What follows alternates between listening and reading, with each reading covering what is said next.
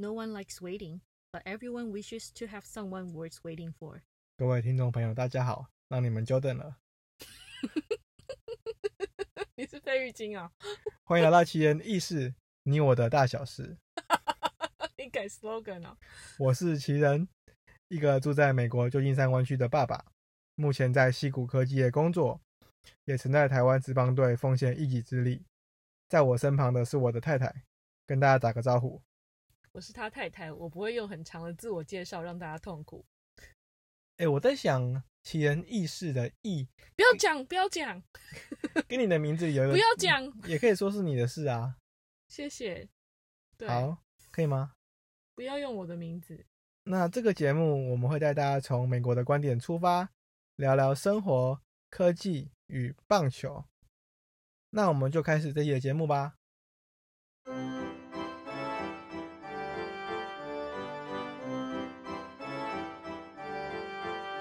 首先，要再次感谢所有的听众朋友们。虽然听众数不多，感谢你的订阅、分享，还有在我的 po 文下面留言。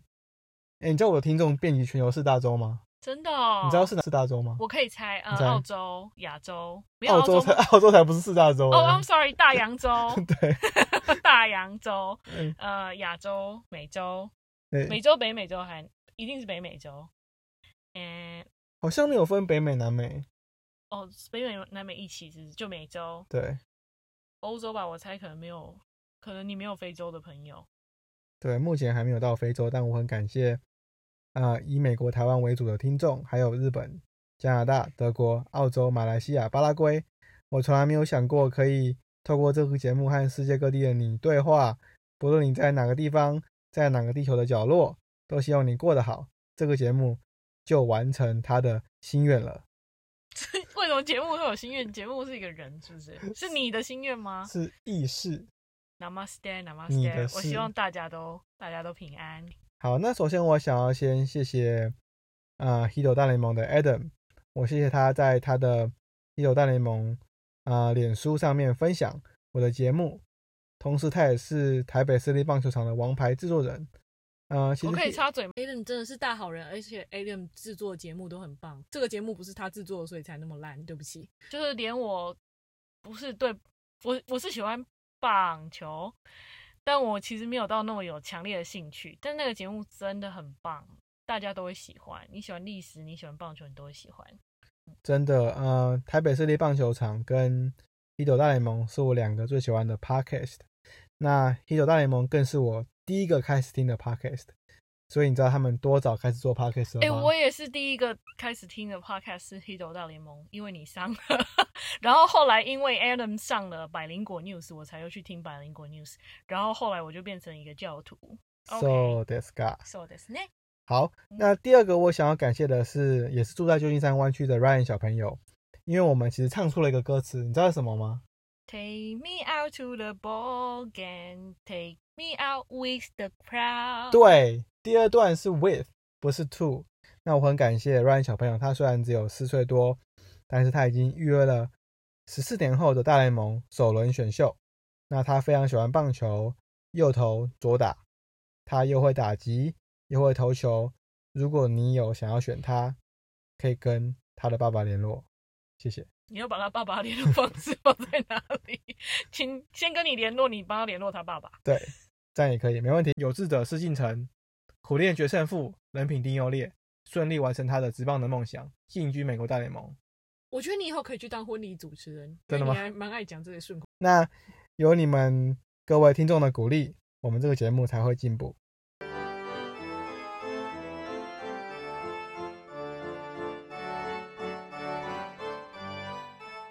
好，那本周想跟大家分享的第一件事情是我们看一部电影，叫什么名字？纪录片，纪录片，Social Dilemma。Tech experts sound the alarm on the dangerous human impact of social networking。对，你可以跟大家稍微介绍一下吗？Social Dilemma 就是呃，它是一部纪录片，在讲你在使用 social media 的时候，social media 的公司是怎么样控制。我必须要用这个词，控制你的思想，因为 social media 的公司呢，他们。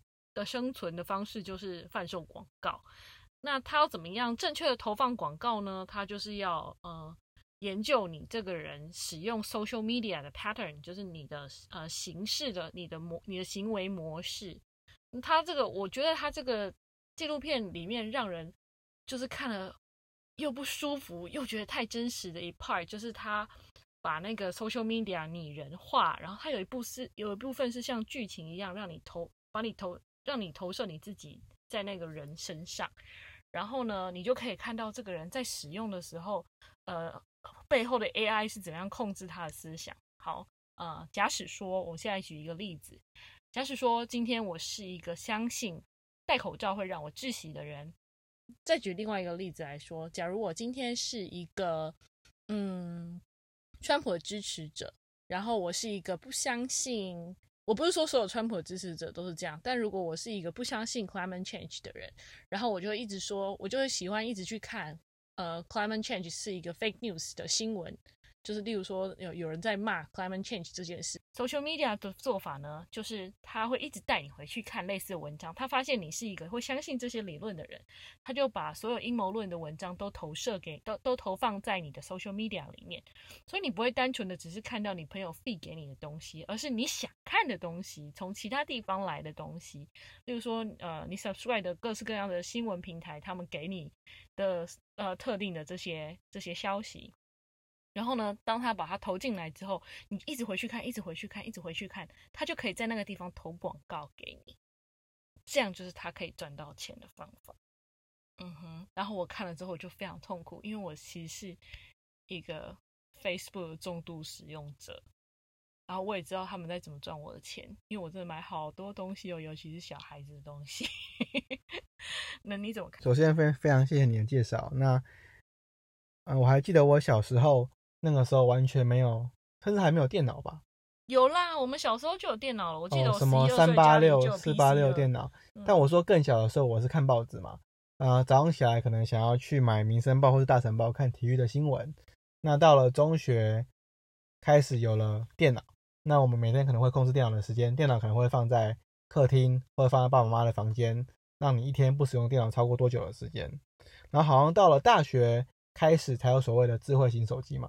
是吗？嗯，我念研究所的时候才有。对，所以，呃，科技已经开始慢慢的去改变人类的生活行为的方式，改变你的心理，改变你的脑干里面在想什么东西。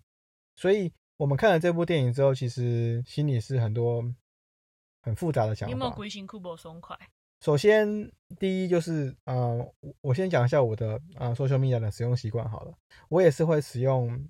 Facebook，啊，Instagram，然后 Twitter。Twitter 其实比较少台湾的朋友在使用，所以最近我在使用 Twitter 上，基本上我是我花比较多的时间在看国外的新闻。譬如说，我会尽量每天去 follow 川普和拜登发了什么 tweet，然后我希望透过这个方式可以让演算法背后的 AI 或者是 machine learning 尽量发给我平衡的报道，而不会只偏向某一边。所以让我有极左或极右的思考，这样子。然后我也会用 Snapchat，那 TikTok 我是没有使用，但我会跟大家分享一个小故事，就是大约在一两个月前的时候，我突然间我的手机收到了非常非常多的讯息，说想要跟我交朋友，几百个，就是一直进来，一直进来。对，那我想说奇怪，我又没有用 TikTok，为什么你要跟我交朋友？就很多人说他在 TikTok 上面看到他的电话号码，然后想要跟他交朋友。对，然后我就。嗯，不堪其扰，我就忍不住啊，回了其中一个人的讯息说我没有在用 TikTok 啊，你在哪边看？他来把那篇文章传给我，就是一个很可爱的美国小洋妞，然后他的电话号码打错了一个号码，打成我的号码，嗯，然后因为我的 area code 是四一二嘛，是 P 字堡的 area code，然后所以那个小洋妞也是住在那边，他好像就是跟我电话号码差一个字而已，真的只差一个字。然后我就突然间想到，哇，这个。social media 的威力这么无穷，随便一个，你知道小杨妞在那边发发了一个小影片，然后我必须要说那个影片很烂哦，那就是那个小杨妞跳了一支摇来摇去的舞，然后她就在下面想说写说我想要交朋友，这是我电话号码，就就真的是几百个人一直疯狂的传简讯给这亚洲大叔林奇人。所以我想问大家是，你觉得十年前、十五年前，你有想过这些 social media 可以？改变现在世界上，嗯，大部分人的生活行为吗？可以改变政治，可以影响民主。你有想过，在戏谷你写城市可以改变全世界吗？嗯，我真的想不到。你可能只是脸书或者是 Google 的一个 team 里面的其中一个 member，那个 team 可能只有一百个人，但你可能可以改变上亿人的生活。对啊，那这部片里面讲的非常嗯精彩的部分是在于说，他认为 social media is a drug。他说 social media is a money machine，它就是商人在赚钱的东西。当初譬如说当初 Facebook 出来的时候，只想要把你的朋友们连接在一起，对吧？对。那却没有想到现在已经变成了，嗯，你看最近不是美国大选快到了吗？嗯。变成了一个政治的手段。嗯。这个礼拜最大的新闻你有看到吧？嗯，就是 Joe Biden 的儿子 Hunter Biden 跟乌克兰那边或者是中国那边有一些内幕被爆出来嘛。嗯。那他们说是。呃，email 是个人的私人的行为，基本上是不能放在这个社群平台上面的。所以，以共和党为主的参议院想要想要请 Facebook 以及 Twitter 的 CEO 去听证，因为这两个平台在这个新闻刚爆出来的时候，他们是不允许他们的使用者在他们的平台上面分享这则新闻的，因为他们认为这个是违反了个人的 privacy。或者说这个是一个 rumor，所以根据他们的平台的规定，他们是不能分享给他嗯使用者的朋友们。那这个其实也不是第一次发生这样子，所以他们其实也不是为了这一次的事件而做这样子的一个呃 ban，但是这个议题却变很多人出来讨论说，是不是这两个社群媒体他们支持某党的特定人选？嗯哼，所以我想要回到的这个电影的部分，还有这个啊，social media 的议题是是在于说，你有想过你来美国戏谷工作这些科技？我上上集不是有提到 Big Four 吗？你有想过你来这些科技的工作，你可以变得这么有影响力？你写的程式，你写的演算法、演算法，可以改变。世界上这么多人，真的，我觉得作为螺丝钉，你可能想不到，但说真的，只要你是任何一家科技公司里的螺丝钉，你都有可能是改变。我要说改变世界吗？OK，我要用这个词，改变世界的人。然后上集我提到说，我要讲稍微提到一下科技的薪水嘛，因为上一集的节目尾声，我有提到说，川普目前还正正正在制定一个新的 H1B。也就是美国的工作签证的一个最低起薪，那目前那个数字听说是十四万美金，当然我相信这个数字还不是最终的数字，然后川普也不知道会不会选上，所以我说，其实在美国科技业的起薪至少有十四万美金，我相信这个薪水是比不论是在戏谷或是全美国各地的其他行业的薪水可能高上有两倍，甚至更多。因为你如果在公司你待了更久，看是什么工作啦。十四万只是起薪，那其实在美国科技业，你的你的薪资结构主要是由几个地方所组成的。第一个是你的嗯 base salary，就是你的薪水。那第二个部分是在于说你的 bonus。那 bonus 其实又可以分三个部分。第一个可能是啊 relocation bonus，譬如说你今天从嗯 A 州搬到 B 州的公司工作，他会给你一个搬迁费。嗯，那第二个部分是在于呃，stock bonus，就是说每年或者是你刚加入公司的时候，公司会发给你一笔股票。那那个股票基本上你可以用啊，大部分是四年的时间 vest，就是说你可以在四年内是 vest，vest 就是你可以把它变现，你可以把你可以把股票卖掉，那股票变成你的。嗯，对。然后第三个部分是就是所谓的 cash bonus，就是每每年可能会根据你的考绩。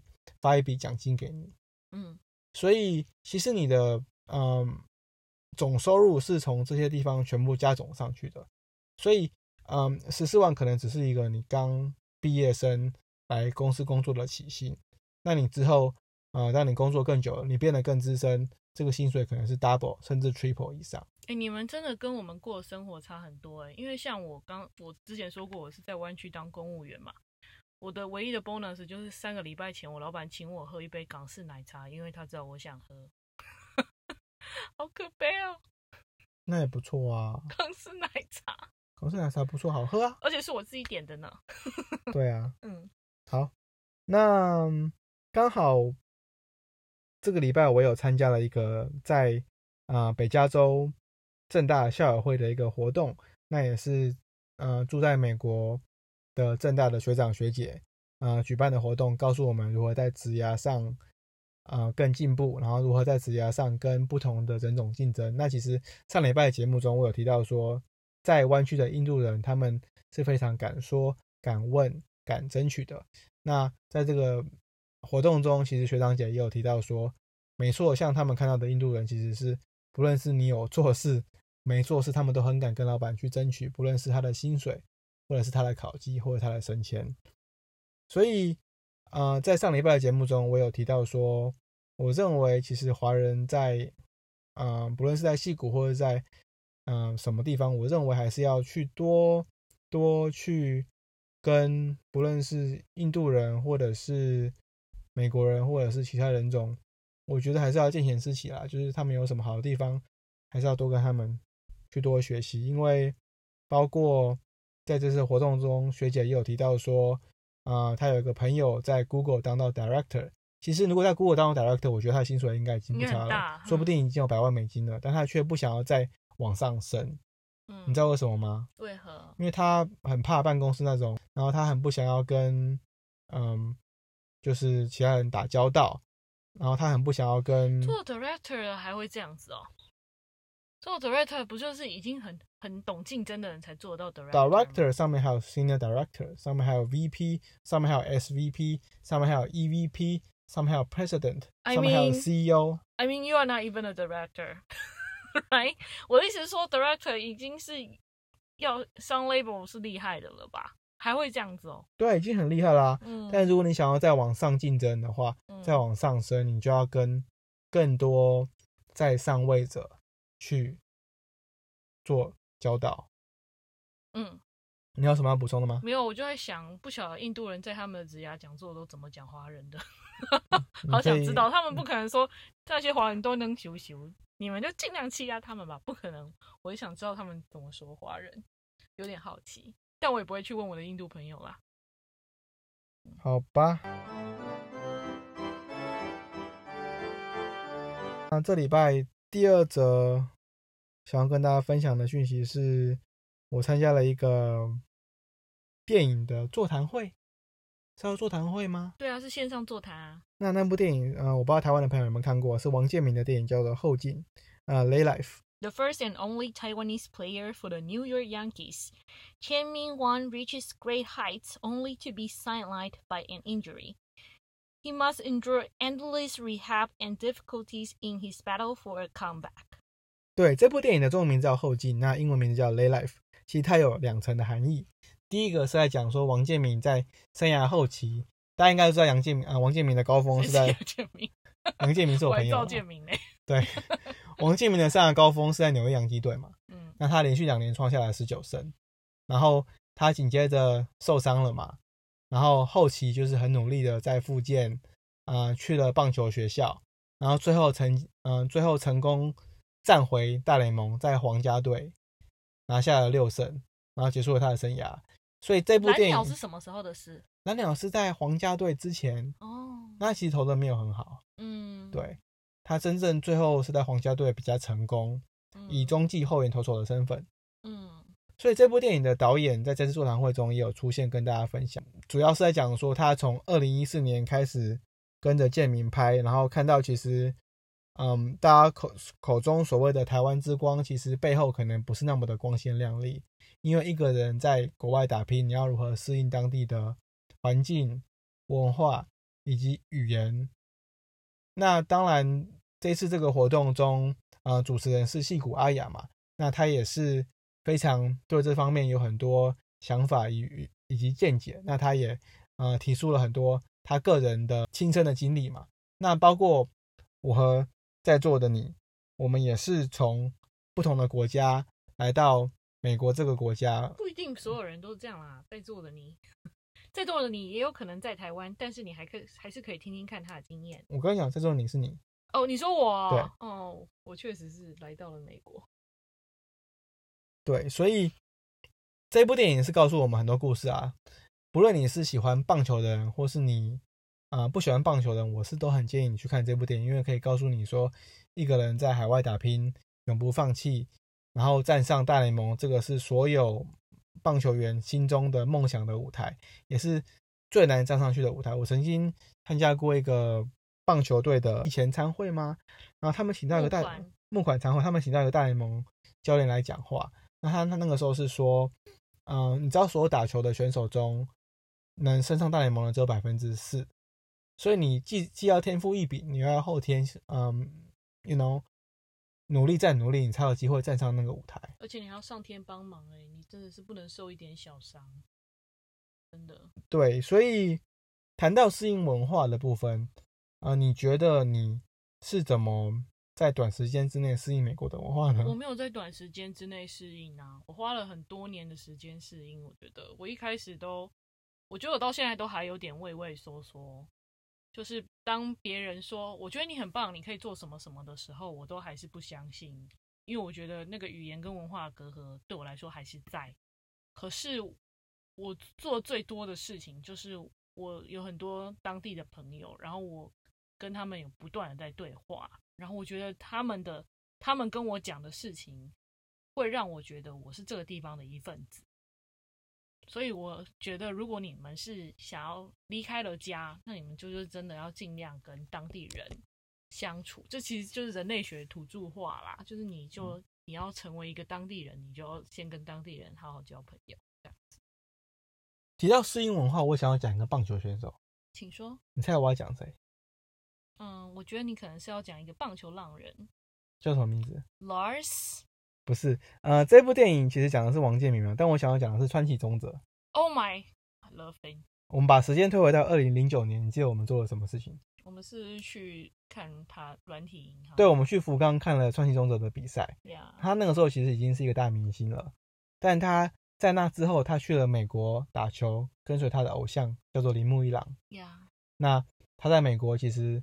小联盟奋斗了很多年，因为他也嗯不算是打击特别厉害的选手嘛，他是以防守为主的选手，所以在美国大联盟他也过得非常的辛苦，但是他却是一个文化适应上的一个很厉害的强者。真的，他很可爱耶哈！他在美国学了很多英文呀，尤其是在蓝鸟或者是在小熊队时期的时候，他搞了很多笑。对，我觉得是他愿意那样搞笑，他不是。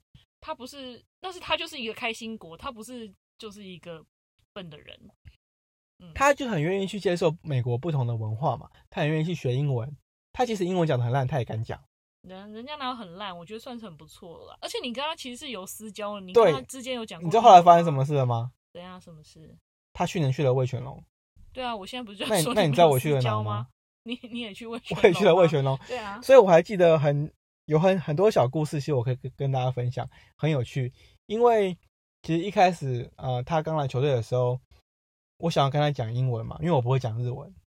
大家其实不想跟我讲英文，因为他可能那一开始对我不认识。他有日文翻译啊。他有日文翻译，所以他请了他的对中日文翻译，请翻译呃帮我翻嘛。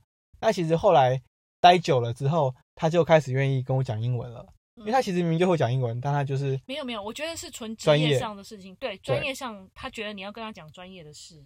然后其实他，但你其实只是想要跟他拉迪赛，对不对？但其实没有距离感，因为有一次我想帮他测它的挥棒速度，因为我们有个仪器叫做 Blast Motion，它是装在球棒的底部。嗯，那装在球棒的底部那个东西要装到川崎中的球棒上面。嗯，那我就跟他用英文讲说，我想要装到你的球棒的底部上面。嗯。然后他他就跟我说，他的那边非常大，所以那个底部可能会套不上去，可能会爆开。等下，你现在是在开车吗？我现在在开车，什么意思啊？你不知道老司机吗？我不懂。哦，没关系，你等下再上网查吧。哦，好。所以你看他，他就是就是这么幽默，然后鬼，你们就是一些男人的恶心笑话。然后，然后还有一次就是。呃，突然毁掉了啦！我本来很喜欢他的，真的。然后还有一次，因为我是从美国再回去台湾，然后有一阵子没有跟他没有见面了。你知道他他跟我说什么吗？什么？CJ，I miss you so much。我想你也太夸张了吧？是怎样？是很久没见你老婆吗？他做人那么客气，人家做人客气，你还嫌哦？对，所以他真的是想要炫耀这件事，对不对？哦他 miss you 什么？我没有他现在，我保证他现在一点都不 miss you。他走在路上看到你，可能想不起来你是谁。没有，我是觉得他真的是一个很好相处的一个大明星。然后他来二军的比赛也没有价值，很愿意把他毕生的所学奉献给呃想跟他学习的年轻选手身上。嗯然后他也是文化适应上的一个王者，因为你可以同时间适应美国的文化跟台湾的文化。我觉得对于一个非美国人或者台湾人都是非常困难。你像你，你不是刚刚不是说你来美国花了很久的时间才适应美国的文化？我也我到现在还不觉得我适应了。对啊，虽然我今天晚餐吃意大利面，虽然说棒球是大家共同沟通的沟通的语言没错，但是我相信很多可以站上大联盟的选手，其实不是他的实力的问题，有可能是他心理的问题。那是一定。不管做什么，心理素质强都很。这也跟我上期的节目有关联，你还记得吗？我不记得上期我讲到 mindset 跟 skill set 的问题，Oh my god！我那时候是睡着了吗？对，很多时候其实你的 skill set 已经到了那个层级，但你的 mindset 才决定你会成功或是失败。你说没错，你说没错。难得我觉得很认同你，不错。真的，谢谢哎、。我跟你讲，其实那后劲那部电影里面啊，我有一个就是让我心里很震荡的地方，就是王建民好像在他住的那个汽车旅馆里面煮泡面吃还是煮水饺吃哦。哎、是然后我那时候看我就很伤心，我就想说，王建民弄安呢，你知道吗？以前王建民呢，居然没有人随队，对，没有人随身的厨师，然后他自己在那里弄那个东西，然后我就想说，我就想说，就即便你努力到了那个地步，你你还是就是还是有一些很基本的东西要自己做，我难过。对啊，导演也有提到说，其实他开始跟王金明跟拍的时候，已经不是在他已经不在巅峰了嘛。所以人如果从巅峰走下来之后，你要怎么再重回巅峰？其实他为的，其实完完全全不不已经不是为了所谓的薪水。很多人说王建民是为了领大联盟退休金，其实根本就不是，他是为了再重新站回这个舞台，证明他自己。应该还是有顺便呐、你有被供。我不没有吗？然后我想跟大家分享的第二个故事是，我刚才不是有提到当地的 Menlo College 吗不是 College。Melon，不是呱呱 Menlo College how to spell？M E N L O。对，那刚好他们的总教练，当时的总教练前总教练，叫做 Jake McKinley，嗯哼，他那个时候刚好跟我在当地一起打棒球非，常帅的一个人。很高很帅。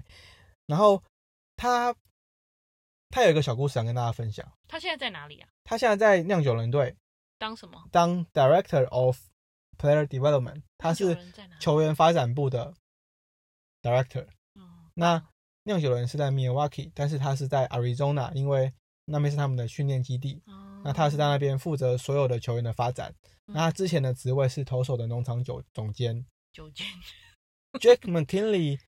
呃，第一次我去他们球队的时候，他居然花了一段很长很长的时间跟大家介绍我的来历。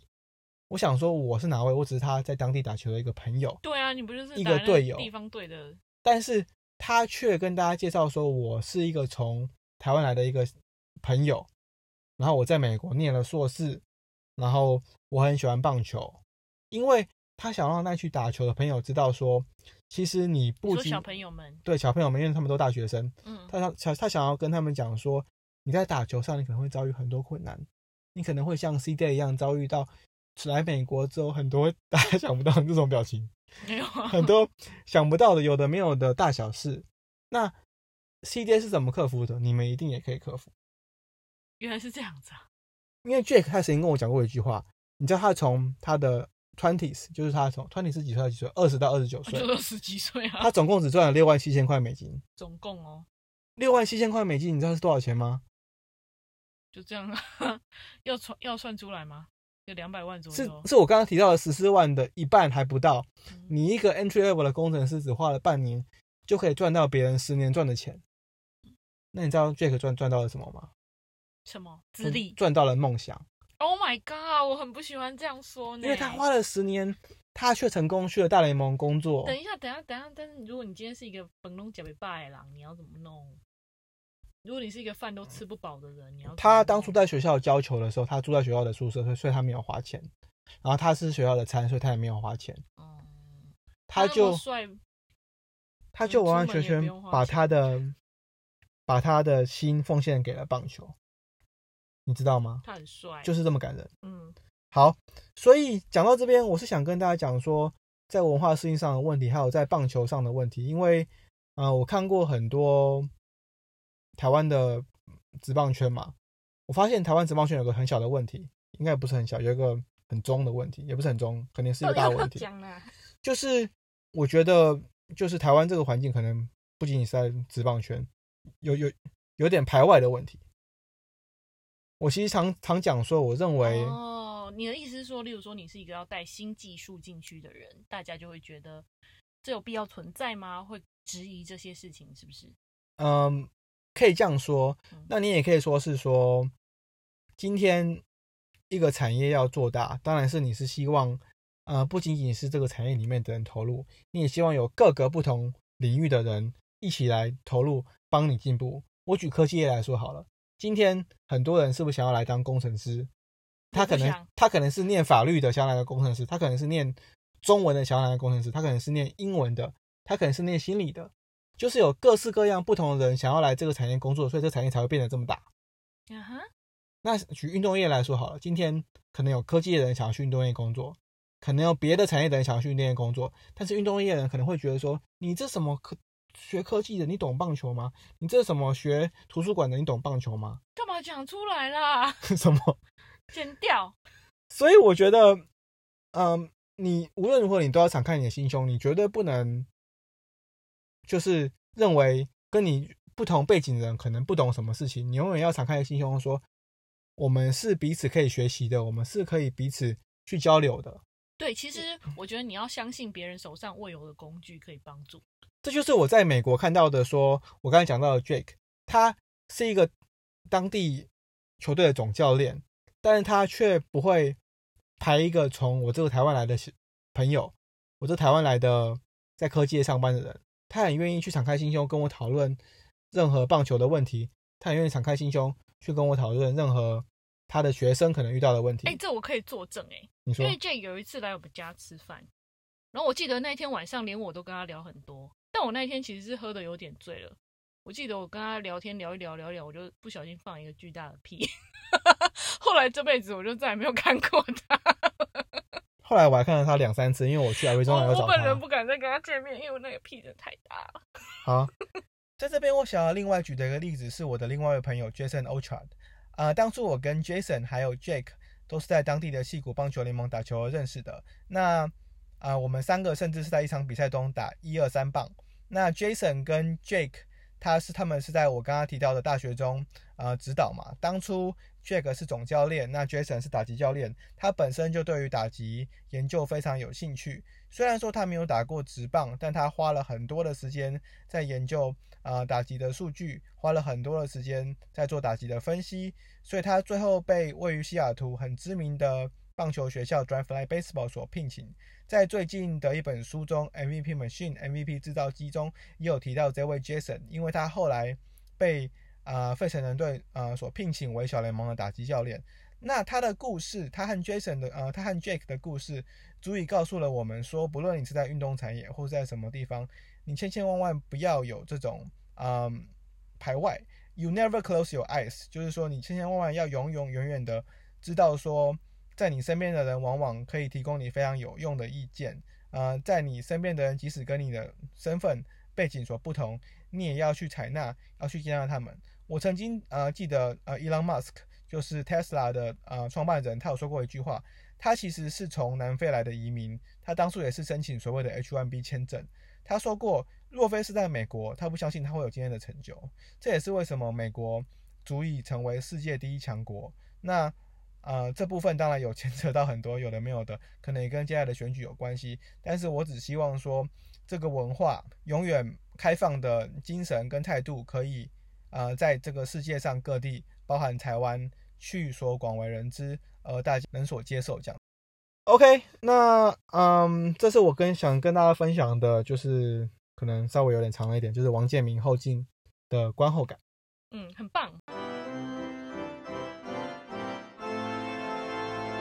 Large home runs put LA in World Series against Rays。好，那第三个部分是想要跟大家讲的，就是大联盟现在的时间是十月十八号晚上的十点五十六分，那刚好大联盟国联冠军战刚好嘿，结束。我刚刚看到，你知道刚刚 Twitter 才退我，才才给我一个 update，才给我一个 update，什么 update？就是呃那个道奇对，道奇队赢了。，Yeah，那我想要说的是，我到目前为止预测了六个对战组合，我预测中了五个，哇哦，所以我的命中率百分之八十三，应该还算不错吧。下礼拜开始的世界大赛就是光芒队对到道奇队了。那我觉得光芒队跟道奇队这两支球队都有很多令人尊敬的地方。那我这次照惯例，我来做个预测好了。那我最后再讲，因为我算了一下投手的轮值，呃，第一场应该会是 Glasno 对到 Kershaw，那第二场应该会是呃光芒队的 Black Snail 对到道奇队的还不知道是谁，因为嗯不知道他们会不会又派妹出来啊、呃当 opener，就是呃假先发。那第三场光芒队应该会派出 Charlie Morton 对到道奇队的 Buller，因为这次的世界大赛其实又恢复到了呃比较正常的赛制，就是说第一第第一二场打完之后有休息一天，然后才是三四五场，然后休息一天，然后才到了六七场，所以呃不像前几轮的季后赛是每天打嘛，所以我认为这次的投手的应用上，呃光芒队的先发投手可能还是有稍微占一点优势，因为他们的三大先发还是可以照照前三站的顺序去投。那呃我认为第一场赢的球队应该是会占有相当大的关键。那如果道奇队第一场派出科小来了之后，科小如果可以恢恢复水准，让道奇队赢了第一场比赛，那我想道奇队应该是非常有希望。那在这一次的国联冠军战，大家有看到 Kenny Jensen 其实一开始投的有点挣扎，那到了最后几场比赛，啊、恢复了正常。那我有在 FanGraph 上面看到一个文章，他有说光芒队其实拥有了大联盟中最好的 bullpen。啊、大家如果有看棒球队的人，有在看大联盟的，你应该有记得，在今年的球季尾声，其实光芒队的总教练 Kevin Cash 在呃 Chairman 对他的选手投了出生球之后，他讲过一一句话，叫做说我的牛棚里面有满满的可以投出九十七迈、九十八迈速球的投手。那他讲了这句话之后，他就被禁赛了一场比赛，因为大联盟想要避免这种有的没有的争执发生。所以光芒队的优势是在于说，他们有大联盟都大联盟中最好的牛棚，然后加上这一次的呃世界大赛的这个组合，所以其实呃我是认为光芒队的牛棚应该是比道奇队还厉害。那就像是在这次在美联冠军战中，其实太空人队有一场比赛，嗯，在 Black Snail 先发了，仅仅投了五局下，呃，Kevin Cash 就把嗯光芒队的终结者派上场。那我这边我要讲一下 Kevin Cash，他其实才四十二岁，他不到四十岁就接了光芒队的总教练。